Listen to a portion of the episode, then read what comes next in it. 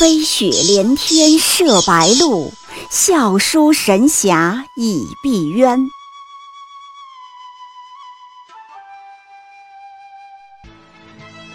如果说古龙的小说像冰水，越喝越觉得心寒，写透了人情凉薄，那么金庸的小说就像烈酒，起初苦涩艰深，入口醇厚，回味无穷。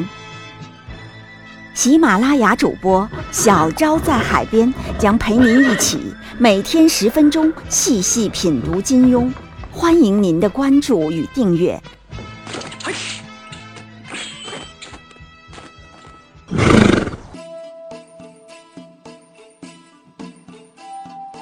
第五十四集，笑是一种很危险的表情。我的主业是读金庸，在金庸的小说里，行走江湖必须特别注意表情的管理，尤其有一种表情很危险，那就是笑。一般人都以为啊，笑代表着安全、求生欲，代表不得罪人，所谓举拳难打笑脸人。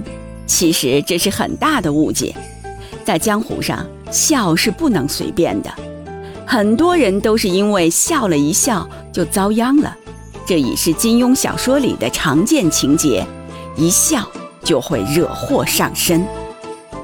比如说笑就挨打，段誉就差点被打死，他在无量山围观人家比剑，笑了一下，引起对方门派强烈不满。痛揍段誉，打得他满头是包。不戒大师也差点被打死，在华山任我行和衡山派的人拌嘴，不戒大师啥也没干，就在旁边笑了一下，立刻被喝问：“是哪个单位的？笑什么笑？”随即现场八个魔教长老群殴他一个人，打得不戒和尚差点当场涅槃。你说笑是不是真的很危险？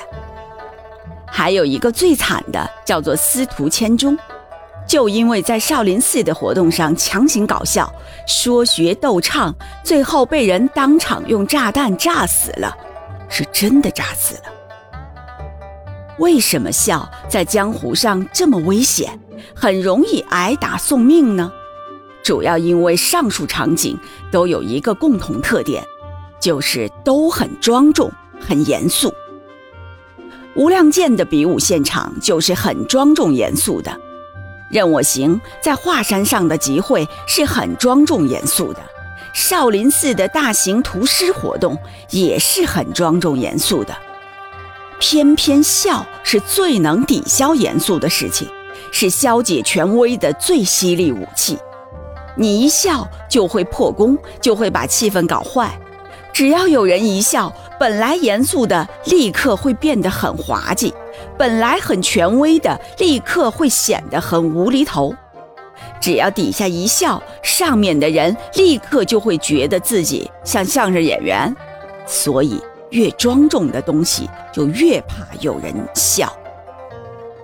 想想你们单位里，老总正在台上庄严的讲话，你忽然掏出一副快板来。他不扔下稿子扑过来揍死你才怪！这就是为什么魔教要揍发笑的不戒和尚。在华山上，魔教花了很大力气才把气氛搞得很严肃、很压抑。他们是特意跑来耍威风的，只想看到别人惨兮兮，看到别人如丧考妣，惶惶然如丧家之犬。不戒大师却要死不死的，偏偏这个时候发笑。不打他，打谁？当然，并不是人人都不可以笑的，有的人是可以随便笑的。比如位子比较尊贵的人可以笑，领导和上级可以随便笑，师傅可以随便笑，笑出花来都没人管你。在华山上面，所有人都凝神屏息，一副很严肃的样子，但是任我行可以随便哈哈大笑。少林寺的活动上，峨眉派的人都装得冷冰冰的，但周芷若可以笑，她可以对着武当淡淡一笑，可以对着明教冷冷一笑，想怎么笑都行。金庸其实告诉了我们一个深刻的道理，就是笑是具有阶级属性的。有的人有不分场合、时间、地点随便笑的权利，有的人只有在部分场合、部分时间笑的权利，有的人则完全不允许笑，在任何地方都不可以。任我行，随便笑，司徒千钟却不行，笑了要吃炸弹，因为他们的阶层不一样。再要细分的话，这其中还有无数的学问。比如，有的人可以抢先笑，有的人不能抢笑，但可以陪笑；有的人则可以在第二轮陪笑，第三轮陪笑；还有的人呢，则无论什么时候都必须严肃认真，不许笑。明白了这个道理，你才可以读懂金庸小说里的许多细节。例如，段誉在无量山旁观别人比武，不小心笑了一下。对方的掌门人左子木很不开心，于是问了段誉一句：“请教段兄大号如何称呼？是哪一位高人的门下？”注意，他并没有立刻对段誉发飙，而是先问段誉的单位、名号、师承。这是什么意思？意思就是了解段誉有没有笑的资格，有没有笑的权利。段誉回答说：“啊，我只是个普通人。”于是当场被暴揍，打得满头是包。之前说了笑是有阶级属性的，你没资格笑，却偏要笑，不打你打谁呢？假如他回答说：“我是镇南王世子段誉，我爹是段正淳。”那左子木肯定把脸一抹。哈哈，您随便笑，段公子真有幽默感啊！哈哈哈，大伙儿一起都给我笑。再要说一点的话，在金庸江湖里，有时候最反感笑声的，还不只是上级，还有下面的同行同僚。比如有一次魔教议事，令狐冲在旁听。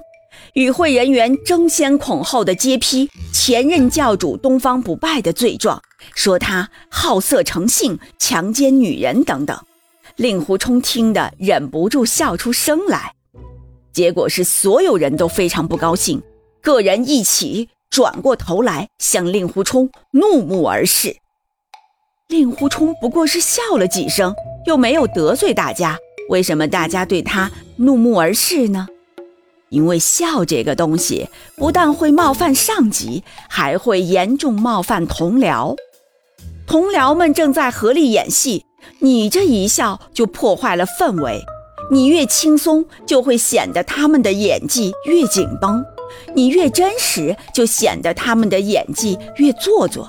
在场人员的扎眼本质一下被拆穿无疑，这场戏就要被迫 NG，甚至演都演不下去了。也幸亏这是令狐冲准女婿，地位不一样，大家不过是怒目而视。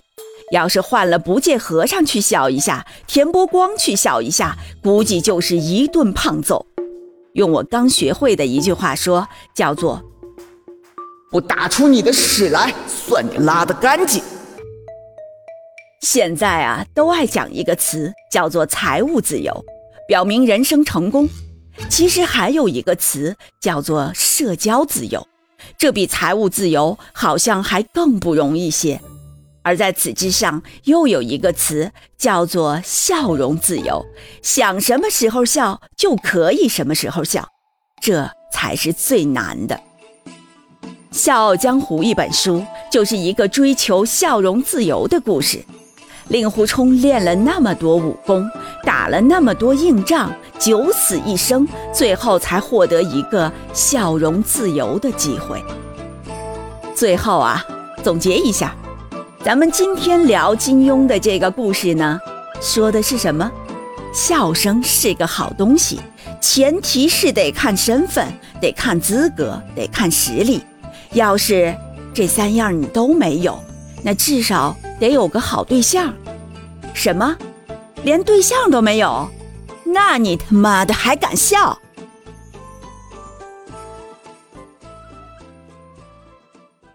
喜马拉雅主播小昭在海边将陪您一起每天十分钟细细品读金庸，欢迎您的关注与订阅，每晚八点更新一集，不见不散。